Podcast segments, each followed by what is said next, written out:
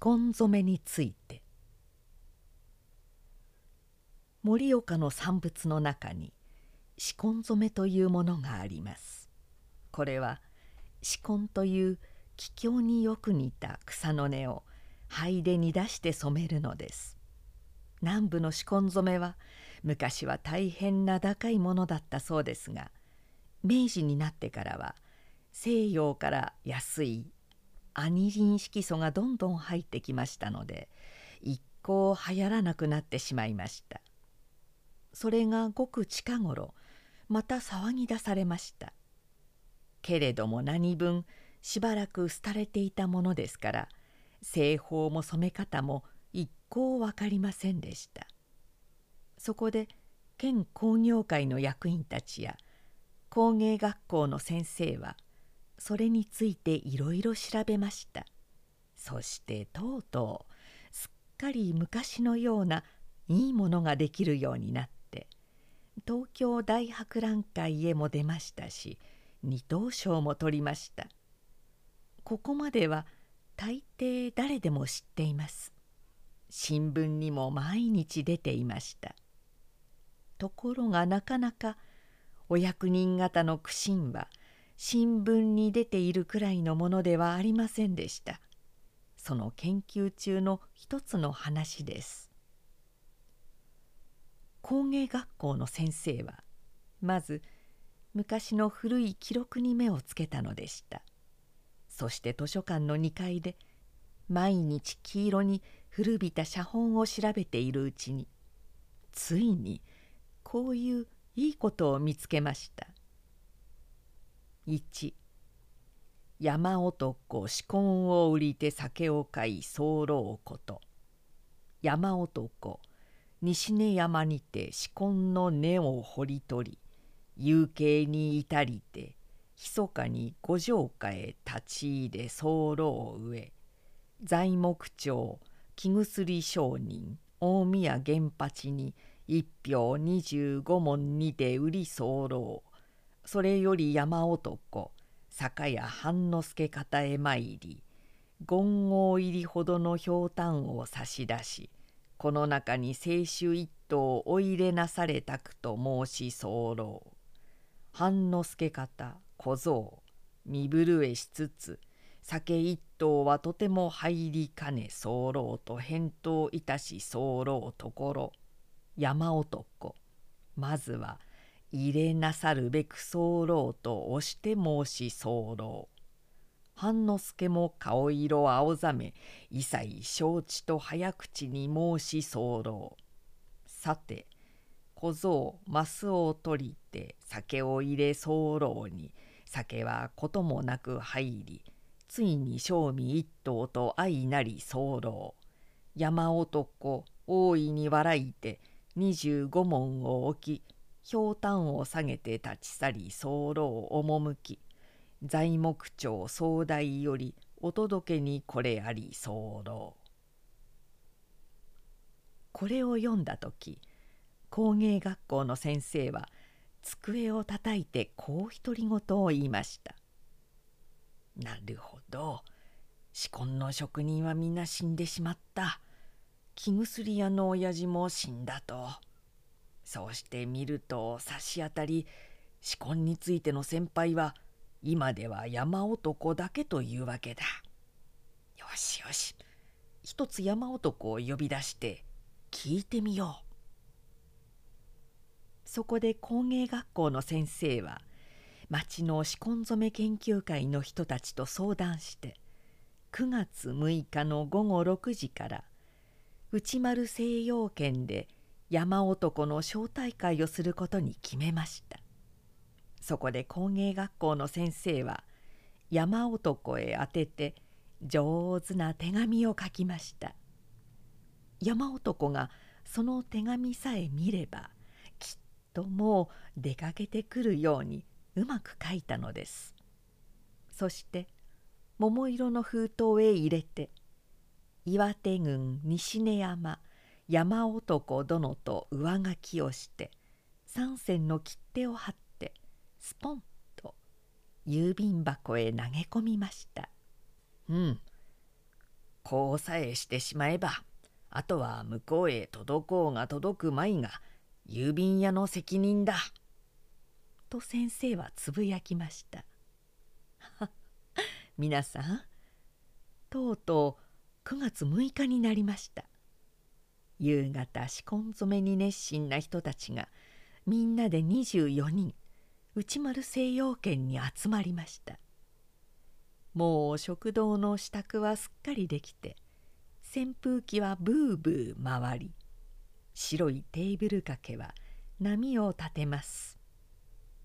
テーブルの上には緑や黒の植木の鉢が立派に並びごく上等のパンやバタももう置かれました。台所の方からはいい匂いがプンプンします。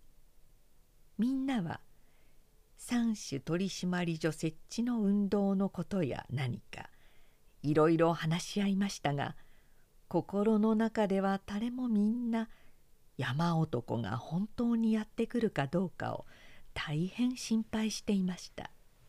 もし山男が来なかったら仕方ないからみんなの懇親会ということにしようとめいめい考えていました。ところが山男がとうとうやってきました。ちょうど6時15分前に一台の人力車がスーッと西洋圏の玄関に泊まりました。みんなは「それ来た!」と玄関に並んで迎えました。車屋はまるで真っ赤になって汗を垂らし湯気をほうほう上げながら膝掛けを取りました。するとゆっくりと車から降りてきたのは金色目玉赤面の西根山の山男でした。背中に大きな桔梗の門のついたヤグをのっしりと着込んでネズミ色の袋のような袴をドフッと履いておりましたそして大きな青い島の財布を出して「車賃はいくら?」と聞きました車屋はもう疲れてよろよろ倒れそうになっていましたがやっとのことでこう言いました「旦那さん180両やってください。車はもうミシミシ行っていますし私はこれから病院へ入ります。すると山男は「うんもっともだ。さあこれだけやろう。釣りは酒代だ」と言いながらいくらだかわからない大きな札を一枚出してスタスタ玄関に上りました。みんなははーっとお辞儀をしました。山男も静かにお辞儀を返しながら「いやこんにちは。お招きに預かりまして大変恐縮です」と言いました。みんなは山男があんまり紳士風で立派なのですっかり驚いてしまいました。ただ一人その中に町外れの本屋の主人がいましたが山男のむやみに鹿爪らしいのを見て思わずにやりとしましたそれは昨日の夕方顔の真っ赤な美濃を着た大きな男が来て「知っておくべき日常の作法」という本を買っていったのでしたが山男がその男にそっくりだったのです。とにかくみんなは山男をすぐ食堂に案内しました。そして一緒に腰掛けました。山男が腰掛けた時椅子はガリガリとなりました。山男は腰掛けると今度は金色の目玉を据えてじっとパンや塩やバターを見つめました。さてだんだん食事が進んで話も弾みました。いや実際あの辺はひどいところだよ。どうも600からの危険ですからな。なんて言っている人もあり。一方ではそろそろ大切な用談が始まりかけました。えー、っと失礼ですが山男さん。あなたはおいくつでいらっしゃいますか ?29 です。お若いですな。やはり一年は365日ですか。一年は365日の時も366日の時もあります。あなたは普段どんなものを上がりになりますか？さよう、栗の実やわらびや野菜です。野菜はあなたがお作りになるのですか？お日様がお作りになるのです。どんなものですか？さよう、水、ほうな、しどげ、うど、そのほが、しめじ、金竹などです。今年はうどんの出来がどうですか？なかなかいいようですが、少し香りが不足ですな。雨の関係でしょうかな？そうです。しかしどうしてもアスパラガスにはかないませんな。へえ。アスパラガスやチシャのようなものが山野に自生するようにならないと産業も本当ではありませんな。へえ、随分なご達見です。しかし、あなたは仕婚のことはよくご存知でしょうな。みんなはシーンとなりました。これが今夜の眼目だったのです。山男はお酒をカプリと飲んで言いました「しこんしこんと派手な聞いたようなことだがどうもよくわかりません。やはり知らないのですな。みんなはがっかりしてしまいました。なんだ仕婚のことも知らない山男など一向用はない。こんなやつに酒を飲ませたりしてつまらないことをした。もうあとは俺たちの懇親会だというつもりでめいめい勝手に飲んで勝手に食べました。ところが山男にはそれが大変嬉しかったようでした。しきりにかぶりかぶりとお酒を飲みました。お魚が出ると丸ごとケロリと食べました。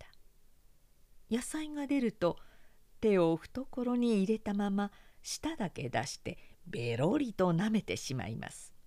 そして目を真っ赤にして「ヘロレでヘロレでケロレでヘロレで」なんて途方もない声で吠え始めました。さあみんなはだんだん気味悪くなりました。おまけに球児がテーブルの端の方で新しいお酒の瓶を抜いた時などは山男は手を長く長く伸ばして横から取ってしまってラッパ飲みを始めましたのでブルブル震え出した人もありました。そこで研究会の会長さんは元来お侍でしたから考えました。これはどうもいかん。けしからん。こう乱れてしまっては仕方がない。一つ引き締めてやろ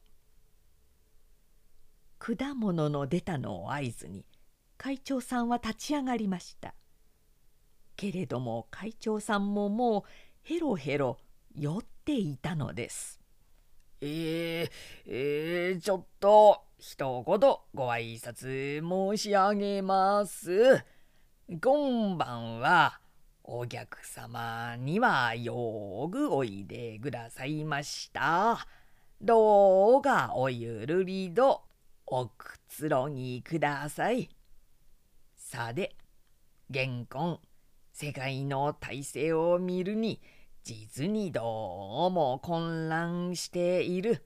人のものを横合いから取るようなことが多い。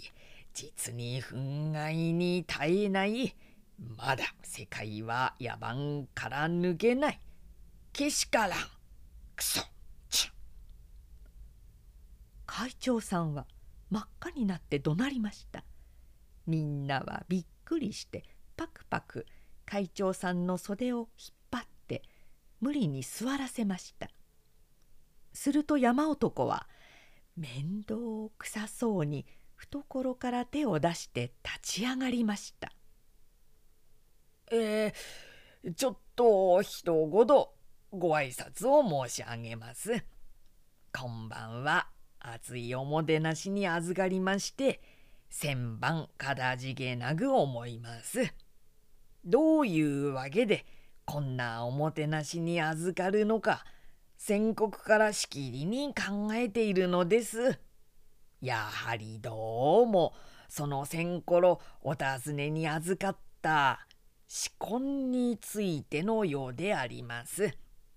そうしてみると私も本気で考え出さなければなりません。そう思って一生懸命思い出しました。ところが私は子供の時母が父がなくて濁り酒で育ててもらったためにひどいアルコール中毒なのであります。お酒を飲まないと物を忘れるのでちょうど皆様の反対であります。そのためについビールも一本失礼いたしました。そしてそのおかげでやっと思い出しました。あれは現今西根山にはたくさんございます。私の親父などは四十あれを掘って町へ来て売ってお酒に変えたという話であります。親父がどうも近頃仕込も買う人はなし困ったと言ってこぼしているのも聞いたことがあります。それからあれを染めるには何でも黒い湿った土を使うという話もぼんやり覚えています。仕込について私の知っているのはこれだけであります。それで何かのご参考になれば誠に幸せです。さて考えてみますとありがたい話でございます。私の親父は仕込の根を掘ってきてお酒と取り替えましたが私は仕込の話をちょっとすればこんなにようぐらいまでお酒が飲めるのです。そらこんなにようくらいです。山男は赤くなった顔を一つ右手でしごいて席へ座りました。みんなはざわざわしました工芸学校の先生は黒い湿った土を使うことと手帳へ書いてポケットにしまいましたそこでみんなは青いりんごの皮を剥き始めました。山男も剥いて食べました。そして実をすっかり食べてから今度はかまどをパクリと食べました。それからちょっとそばを食べるようなふうにして皮も食べました。工芸学校の先生はちらっとそれを見ましたが知らないふりをしておりました。さてだんだん夜も更けましたので会長さんが立って「いやこれで解散だ。諸君めでたしめでたし。うっはっはっは」とやって会は終わりました。そこで山男は顔を真っ赤にして肩をゆすって一度にはしご段を4つぐらいずつ飛んで玄関へ降りて行きました。みんなが見送ろうと後をついて玄関まで行った時は山男はもういませんでしたちょうど七つの森の一番初めの森に片足をかけたところだったのですさて紫紺染めが東京大博覧会で二等賞を取るまでにはこんな苦心もあったというだけのお話であります。